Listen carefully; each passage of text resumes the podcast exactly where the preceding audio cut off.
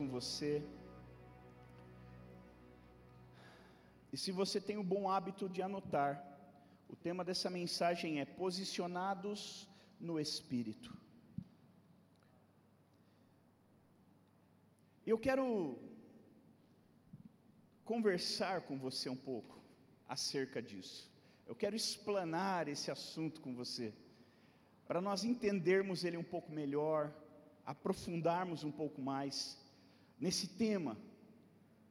Queridos, o Espírito Santo ele está disponível para todos. Basta que você entregue sua vida para Jesus e você passa a ser morada de Deus, morada do Espírito. Mas sabe que ele, ele não está em todos, apesar de estar disponível para todos.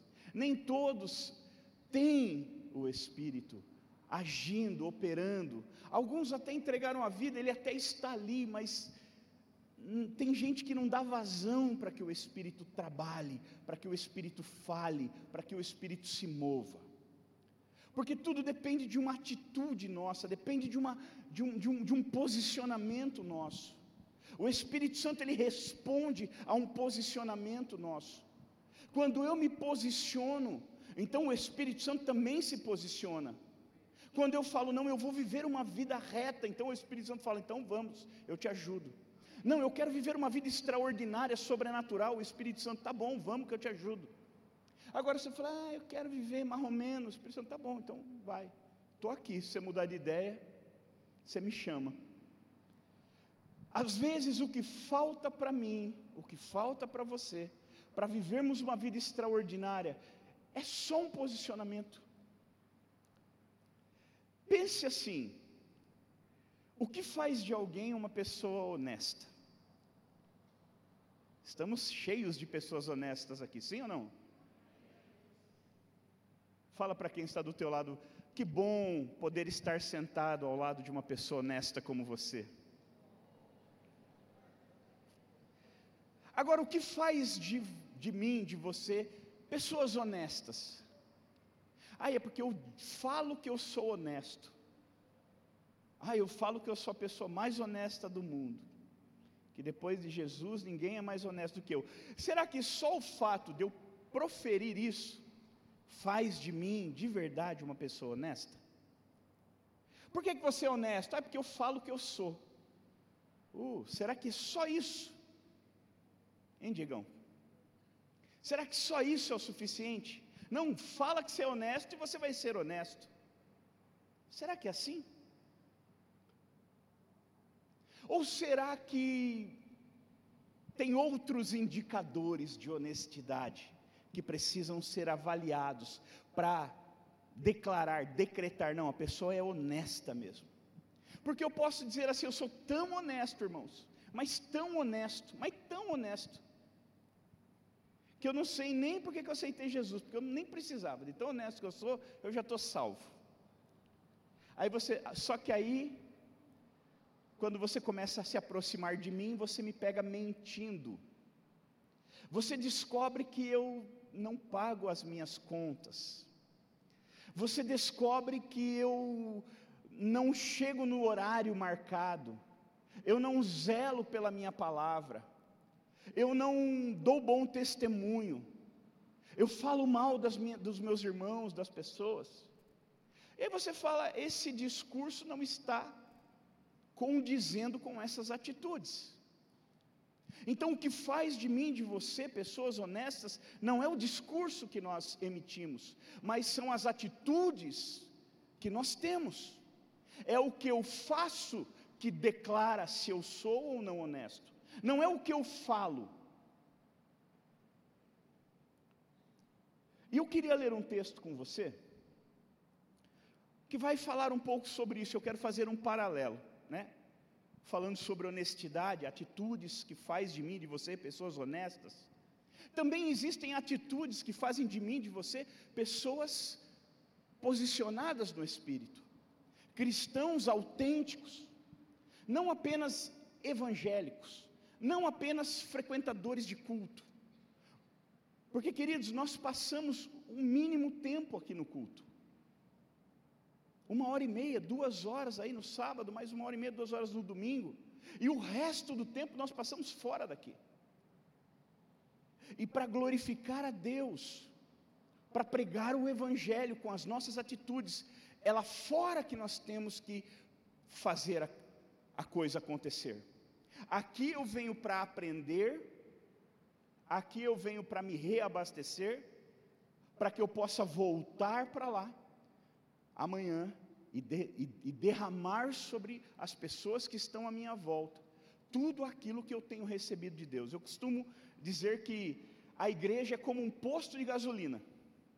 Sabe quando você está fazendo aquela viagem? Ah, e aí você olha lá o ponteiro, Fernando, batendo. Normalmente, quando você vai para um lugar que você não conhece, e você achou que tinha posto e não tinha, e aí a luz da reserva acende, e você fala: Meu Deus, vai dar pane seca, vai acabar a gasolina, eu não vou conseguir chegar. E de repente você vê uma placa lá, posto de serviço. Uau, que alegria! E aí você já, uau, a um quilômetro. Não, a um quilômetro aguenta.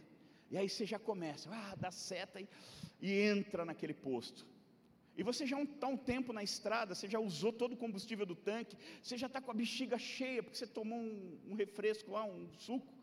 E você também é, precisa ir no banheiro tal. E aí você fala, uau, e aí você para naquele posto e ali você se alivia, ali você se alimenta, ali você reabastece e você volta para a estrada e continua.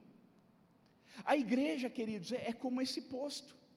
Nós passamos de segunda a sexta-feira na pauleira, trabalhando, enfrentando situações e tal, e resolvendo problemas. E aí na quarta-feira eu falo: Uau, hoje é quarta-feira, eu já vejo a placa tem um posto ali, a célula, aleluia. Eu já começo a dar seta, logo de manhã eu já começo a dar seta. Oh, hoje à noite eu vou para a célula, aleluia, vou me abastecer. E aí você vai para a célula. E na célula você tem contato com os irmãos, você ouve uma palavra, você adora a Deus e você é reabastecido, você é aliviado, você é alimentado. E aí na quinta-feira você já está na estrada de novo.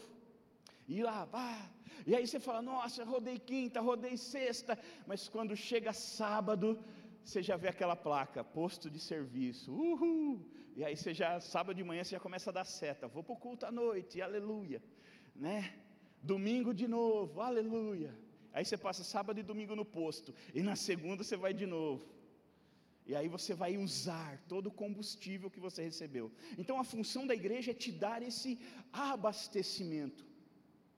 Então não, não se preocupe muito em querer viver a tua, tudo que você tem em Deus aqui dentro, porque aqui é tudo tranquilo, está todo mundo vivendo. Mas se preocupe em estar aqui para receber, se abastecer, se aliviar, porque às vezes você vem, aquela situação está tão difícil, aí você vem aqui, recebe uma palavra, na adoração você chora e você sai aliviado. Ai, que delícia! Quantos aqui já viveram essa experiência? De você entrar agoniado no começo do culto e sair aliviado no final do culto. Quem já viveu isso aí? Não é? Você entra assim, você está, meu Deus, está difícil. E aí você, na adoração, você chora, você adora Deus. Na, a palavra vem, parece que todo mundo desaparece, fica você e o pregador. Você fala, uau, um culto só para mim, exclusivo. E aí você sai flutuando, andando em nuvens, aleluia, e você volta zero bala para começar a sua segunda-feira. Porque Deus faz isso conosco. Deus faz isso conosco. E aí então você vai poder ser uma pessoa honesta lá fora, uma pessoa cristã. Eu queria que você, com muita alegria, eu sei que você ama o Evangelho, abra sua Bíblia em Romanos 12, 11. Romanos capítulo 12, verso 11. Eu quero compartilhar alguns conselhos, são muitos, não dá para a gente falar tudo hoje, nesse pequeno tempo, mas eu quero compartilhar dois ou três conselhos que vai te ajudar a se posicionar e viver uma vida extraordinária em Deus. Diz assim: Nunca lhes falte o zelo diga zelo. Sejam fervorosos no espírito, diga fervorosos no espírito. E sirvam ao Senhor, diga sirvam ao Senhor. Verso 12: Alegrem-se na esperança, sejam pacientes na tribulação, perseverem na oração. Aleluia. Queridos, esse texto é, é, devia ser o nosso texto de cabeceira. Todo dia a gente devia lê-lo e praticá-lo. E eu quero falar um pouco com você. Versículo 11 novamente diz: Nunca lhes falte. Tem algo que não pode faltar. Se você é um cristão de verdade, tem coisas que não podem faltar. Assim como se você é um homem, uma mulher honesta, tem coisas que não pode faltar. Por exemplo, não pode faltar compromisso com a palavra. Falou, tem que fazer. Não pode faltar a, a, a honestidade em si. Né? O, o, o, não pode faltar princípios, não podem faltar valores, se você quiser ser um homem ou uma mulher honesta. Assim também, para você ser um cristão autêntico, algumas coisas não podem faltar. E esse texto, quando Paulo escreve aos Romanos, ele pontua algumas coisas que não podem faltar para quem quer viver uma vida abençoada no Espírito. E o primeiro, ele, ele, ele diz que não pode faltar zelo. Diga, zelo. Um homem que é uma inspiração nesse assunto para mim é o pastor Narciso. Eu aprendi muito com ele, com relação a zelo. Todos os pastores aqui são muito zelosos, mas o pastor Narciso em especial, porque foi a primeira pessoa assim quando eu me converti que eu comecei, eu ouvia muito. Eu fui aprendendo, porque eu não era uma pessoa zelosa, não, não, não era da minha natureza. E eu, eu fui vendo, né, você percebe o zelo quando você entra nessa igreja, né? Zelo é cuidado, queridos. Ter zelo com algo é ter cuidado. Sabe aquela criança que ela ganha um brinquedo? Quem é pai aqui acho que já viveu essa experiência, principalmente se é pai de menino. Você dá um carrinho para ele, e aí você deixa ele brincando. Aí você começa a escutar um barulho, blá, blá. Quando você chega, ele está chutando o carrinho, ele está sentado em cima do carrinho. Ele destruiu o carrinho. Alguém já viveu isso ou só o meu? Pelo amor de Deus, ajuda aí. Não foi só o meu então. Você fala, cara, mas eu acabei de te dar o brinquedo, você já destruiu. Está chutando o carrinho. Não, o carrinho não é para chutar, o carrinho é para brincar. Ele está lá, metendo a bicuda no carrinho. Isso é falta de zelo. Isso é falta de cuidado, é próprio de criança. Criança não tem cuidado com as coisas. Criança não tem zelo com as coisas. Por isso que eles destroem, não é porque eles são maus. É porque eles ainda não aprenderam a ter cuidado, a zelar por aquilo que ele tem. Assim como nós, quando somos meninos, meninas na fé, nós também não temos esse zelo, esse cuidado. A maioria de nós, quando chega na igreja, a gente chega com uma mentalidade totalmente diferente, onde a gente quer usar, consumir, destruir. E quando você chega na igreja, você entende que eu tenho que zelar, eu tenho que zelar pelo meu nome. A Bíblia diz que mais vale um bom nome do que muitas riquezas. Eu preciso ter zelo. Toda vez que eu vou comprar alguma coisa, eu estou colocando o meu nome em jogo. E se eu não sou zeloso, eu acabo com o meu nome, eu acabo com a minha reputação.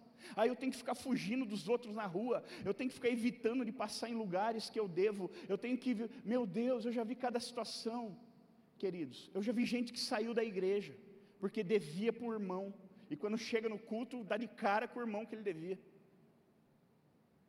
E o irmão nem cobrou, nem falou nada, mas ele se sentiu tão constrangido que ele foi embora.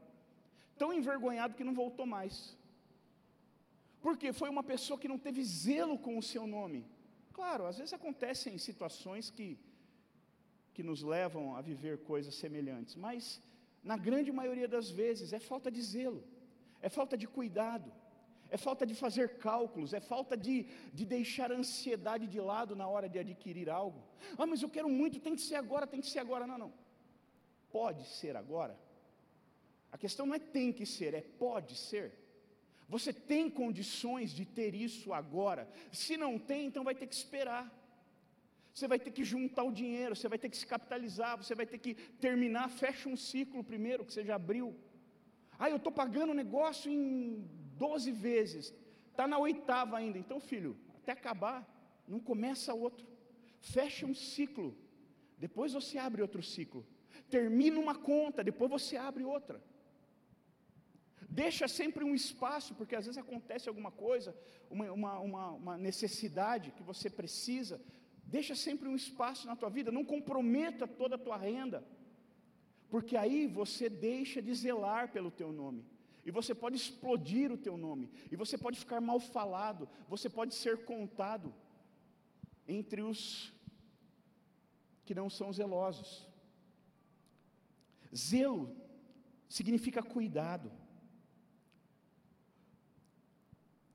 É ter ter zelo, é ter um extremo amor, apreço pelas coisas de Deus e por tudo que é importante para ele. Ter cuidado com as coisas e principalmente com as pessoas no reino de Deus. Nós precisamos entender que para o Senhor as coisas não podem ser feitas de qualquer jeito. Precisamos aplicar amor, empenho e excelência em tudo, como um bom zelador. Quem mora em condomínio aqui, tem um zelador lá, não tem? Quem é o zelador? Qual é a função dele? É cuidar de tudo. Ah, está vazando não sei o quê. Fala com o zelador. Aí o zelador vai lá e cuida para que aquilo seja consertado. Ah, está tendo uma infiltração não sei aonde. Fala com o zelador. O zelador vai. Ah, os meninos estão correndo com com a bicicleta aqui, atropelaram não sei quem. Não vai falar com a mãe do menino, fala com o zelador. E o zelador vai falar com a mãe do menino. O zelador é aquele que cuida de todas as famílias do condomínio, de todas as casas, os apartamentos do condomínio. Todo condomínio tem um zelador. Toda empresa tem zelador. Aqui na igreja nós temos zelador. Quer saber quem é o zelador? Espera todo mundo embora, você vai conhecê-lo. Fica aqui até 11 horas, 11 e meia da noite, 20 para meia-noite, você vai conhecer o zelador. Ah, tem um zelador aqui, quem é? Fica aqui que você vai conhecer. Porque o zelador é sempre o último a ir embora. Ele só vai embora quando está tudo desligado, tudo apagado, tudo fechado, alarmado. A gente acaba o culto, é, vamos lá, você não arruma nem a cadeira. Você bagunça a cadeira aí na hora da, da, da adoração, você levanta, cata suas coisas, vai embora, nem arruma a cadeira. Mas o zelador, o zelador ele tem que cuidar de tudo antes de ir embora. Quando você já está na sua casa comendo, o zelador está aqui, andando aqui por dentro, fechando as portas, apagando as luzes, vai no ministério infantil, apaga a luz, depois no, a, tranca as portas, alarma tudo, depois ele vai, apaga todos os postes aqui, sai no escuro e vai embora para a casa dele. Quando o zelador sai daqui, você já está dormindo na sua casa. Eu quero usar essa figura do zelador, porque eu e você fomos chamados para ser, para sermos zeladores do reino de Deus. Quando eu vejo uma vida perecendo, eu tenho que ter amor e zelar. O que eu posso fazer? O como eu posso ajudar? Como eu posso resolver ou pelo menos amenizar a situação daquela pessoa? Eu marquei um compromisso, eu tenho que ser o mais zeloso possível. Às vezes acontece imprevistos e a gente se atrasa, mas não pode ser um, um, um, um estilo de vida. E se precisar atrasar, avisa. Eu tenho um discípulo que ele, ele veio de uma outra igreja. E ele, e ele falou que, até no discipulado, né, ele estava contando que uma coisa que impactou ele que a gente marcou um compromisso tal hora, e quando ele chegou, eu já estava lá. Né, Diegão? O Carlos, lá de Louveira, poder durar ele. E ele falou assim: Cara, eu achei estranho, porque eu cheguei, você já estava lá. Aí teve um dia que eu marquei um compromisso, mas eu peguei trânsito aqui, eu estava indo para Louveira, eu peguei trânsito na Coca-Cola. Eu mandei mensagem para ele, falei, Carlão, vou atrasar cinco minutos, cara, segura aí. Aí ele falou, cara, mas o cara mandou mensagem para avisar que vai atrasar cinco minutos, porque de onde ele veio a turma atrasava uma hora e não falava nada. O atraso era hábito, mas nós somos zelosos. Aí ele disse que quando ele veio aqui na igreja, ele começou a vir na igreja, ele chegou aqui sete e meia, e o culto já tinha começado. Porque da onde ele veio, o culto estava marcado começar às sete e meia, começar às vinte para as oito. Quinze para as oito, dez para as oito. Aqui ele falou, começa às sete horas, ah, vai atrasar, vai começar lá para umas sete e meia. Ele chegou aqui sete e meia, já tinha começado, o culto já estava já estava em andamento. Aí, no outra semana, ele veio 7h15, o culto já tinha começado. Aí ele veio sete horas, o culto já tinha começado. Ele falou: Meu Deus, que hora começa esse culto? A gente sempre começa umas cinco para sete, né, um pouco antes. Ele falou: Aquilo me impactou de ver a seriedade como vocês fazem. Vocês, todo mundo começa atrasado, vocês começam adiantado. Você chega às sete horas, você já está atrasado. Já começou. Ele falou: Aí que eu, na quarta vez, eu consegui chegar no horário no culto. na quarta vez, eu consegui chegar no culto no horário. E queridos, isso é zelo. Isso é zelo. É para começar às sete, é às sete. Você olha para a igreja, não tem uma parede descascando, não tem bola de feno rolando aqui na frente, está tudo limpo, tudo organizado, porque essa é uma igreja que zela por tudo que é, aqui é a casa de Deus, aqui é onde nós recebemos os filhos de Deus, tem que estar tá tudo em ordem, tem que estar tá tudo impecável. Você, a hora que você for embora, olha se não tem papel no chão. Se tiver papel no chão, pega, joga no lixo. Zele pela casa de Deus. Olha o que aconteceu. Não precisa abrir, eu vou ler para você. Lá em João 2,16 e 17 diz assim: Aos que vendiam pombas disse: Tirem essas coisas daqui, pare de fazer da casa do meu pai um mercado seus discípulos se lembraram que está escrito: O zelo pela tua casa me consumirá. Quando Jesus chegou no templo e ele viu aquela bagunça, ele viu aquela baderna, ele endoidou, botou todo mundo para correr, chutou tudo, botou, expulsou todo mundo de lá. E quando os discípulos viam aquela atitude, eles se lembravam, se lembraram da, dessa palavra: O zelo pela tua casa me consumirá. O Jonas falou de um homem muito zeloso, José. Não cresceu à toa, Deus não era com ele à toa. É verdade, a bênção de Deus estava sobre ele, mas quando Deus olhava para José, Deus via um posicionamento. Deus não via um homem relaxado, um jovem relaxado, bagunceiro, descomprometido. Não. José era sério nas coisas que ele fazia, por isso Deus era com ele. José, ele, ele tudo que colocava ele para fazer, ele se empenhava. Ele estava na casa do pai dele, ele se empenhava. Ele estava lá no, na casa de Potifar, ele se empenhava. Ele estava no calabouço, ele se empenhava. E quando ele chegou no, a ser governante do Egito, ele se empenhava. Então, queridos, antes de nós provarmos a bênção de Deus, nós precisamos nos posicionar, porque às vezes há posturas nossas que impedem Deus agir na nossa vida porque Deus não desperdiça unção. Você sabia disso? Deus não desperdiça unção. Deus sabe o que você é capaz de fazer, o que você não é. Deus sabe até onde você é capaz de ir. E, não, e quando eu digo capaz, não estou falando só de capacidade, porque o Senhor nos capacita, mas eu estou dizendo disposição do nosso coração. Deus olha para mim, ele fala assim: eu vou chamar, esse cara vai ser pastor, mas olha o coração dele não tem disposição para isso. Não adianta desperdiçar unção em alguém que não tem disposição. Afinal, tudo que nós fazemos é tudo emprestado. Toda unção, toda graça, toda sabedoria, tudo que nós usamos para o reino é tudo emprestado. As ferramentas são emprestadas. Toda unção, a graça, a sabedoria, tudo que eu preciso, vem tudo do céu. A única coisa que depende de mim é a disposição. Deus não usa indisponíveis. Primeiro ele olha para o teu coração e ele enxerga a disposição. Uau, está disponível. Então ele vem e libera poder e te dá aquilo que você precisa. Aquilo que não vem de você, aquilo que não vem de mim. Mas, queridos, Deus não desperdiça unção. Diga isso, Deus não desperdiça unção. Ele vai derramar unção sobre a minha vida e sobre a tua mas Ele não vai desperdiçar. Ele vai ver se eu e você estamos dispostos a receber e a manifestar essa unção. Então, o zelo é algo muito importante. Seja zeloso, seja zeloso nas pequenas coisas, seja zelosa nas pequenas coisas. Hoje, a hora que você sair antes de ir embora, deixa a sua cadeira arrumada. Porque tem, tem pessoas que limpam, que organizam esse templo. Facilite a vida delas. Tem umas irmãs tão preciosas que, que deixam tudo isso aqui bonitinho para nós. E se elas chegarem aqui e tiver menos cadeiras para arrumar, ela vai, já vai demandar menos esforço. Se eu e você colocarmos a nossa cadeira no lugar que estava quando nós chegamos, já abençoa a vida de alguém.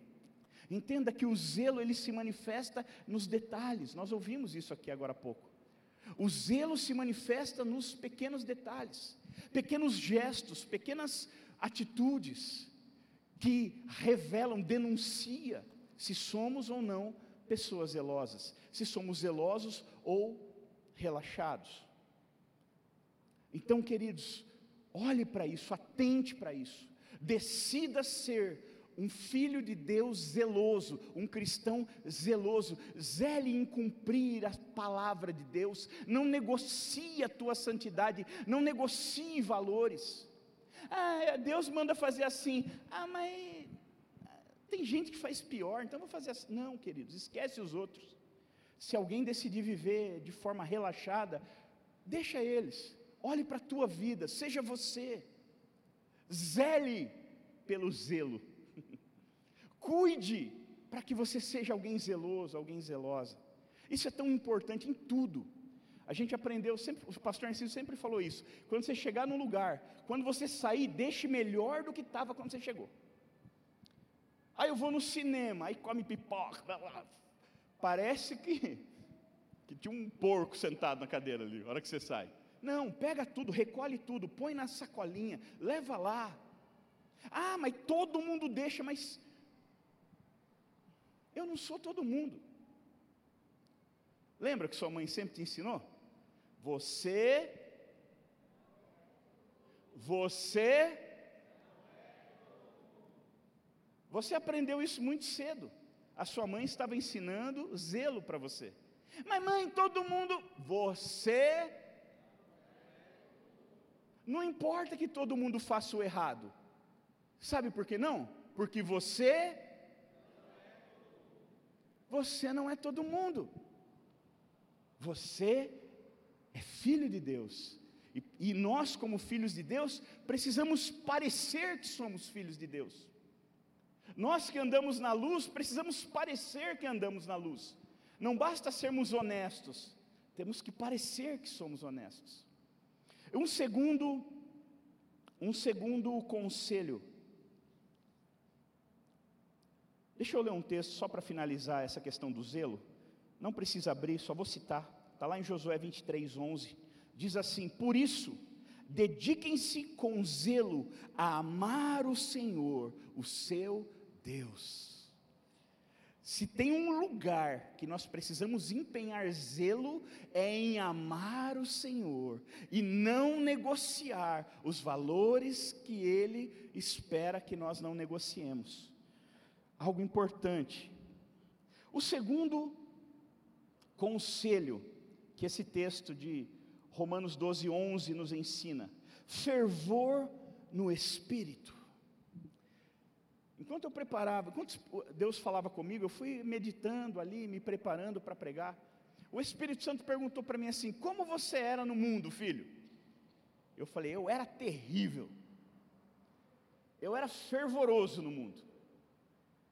Carnaval era oito dias para mim, não era quatro.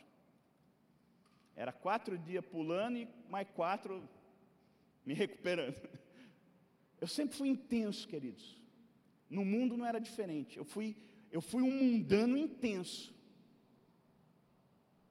E talvez no mundo você era muito mais intenso do que você é hoje. Eu me converti, eu trouxe a mesma intensidade, até mais. Eu sirvo a Deus há 23 anos. Mas são 23 anos que quem me conhece sabe. Não é menos, não. É dar tudo. A gente tem dado tudo tudo. Meu filho nasceu e cresceu no meio da, da obra, no meio do, do reino, dormindo no colchãozinho no final do culto. Aleluia. Quem dormiu no colchãozinho no final do culto sabe a bênção que é. A Thaís grávida, a gente lá no acampamento dançando. A Thaís era do Ministério de Dança.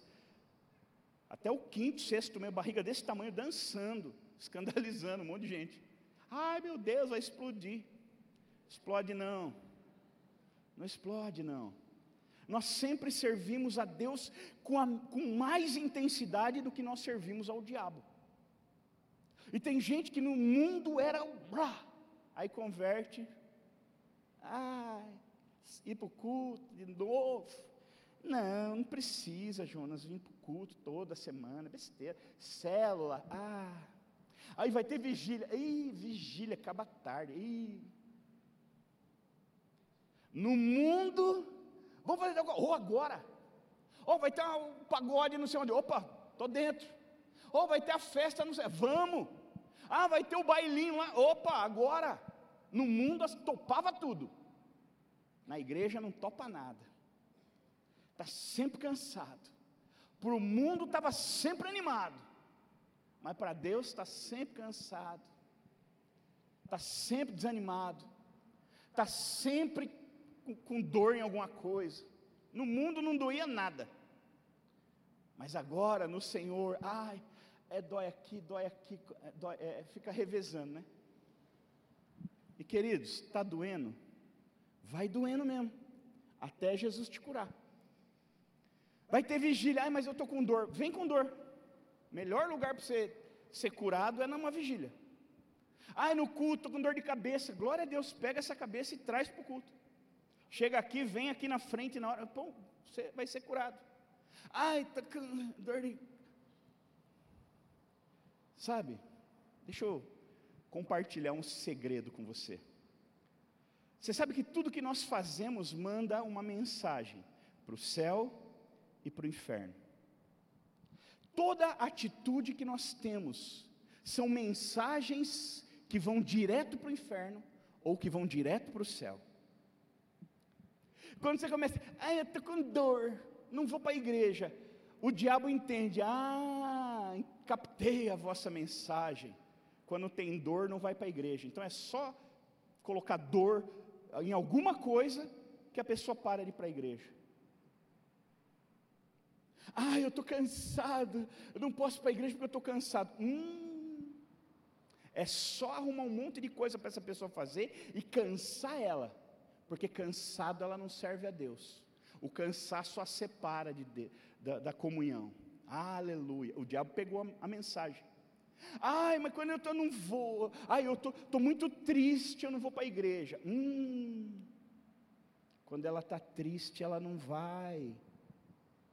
Toda vez que tiver culto, o diabo vai dar um jeito de te entristecer, para te afastar da comunhão. Pegou, meu irmão? Pegou, minha irmã?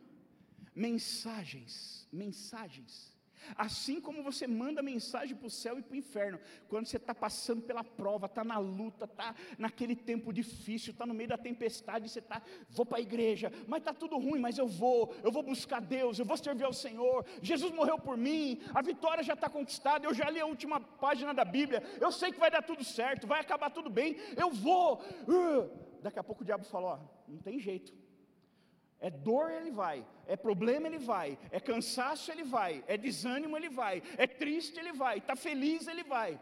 Está morrendo, ele vai. Não tem como parar. E o céu fala assim: ó, oh, ó. Oh. Jesus fala: Está vendo, pai?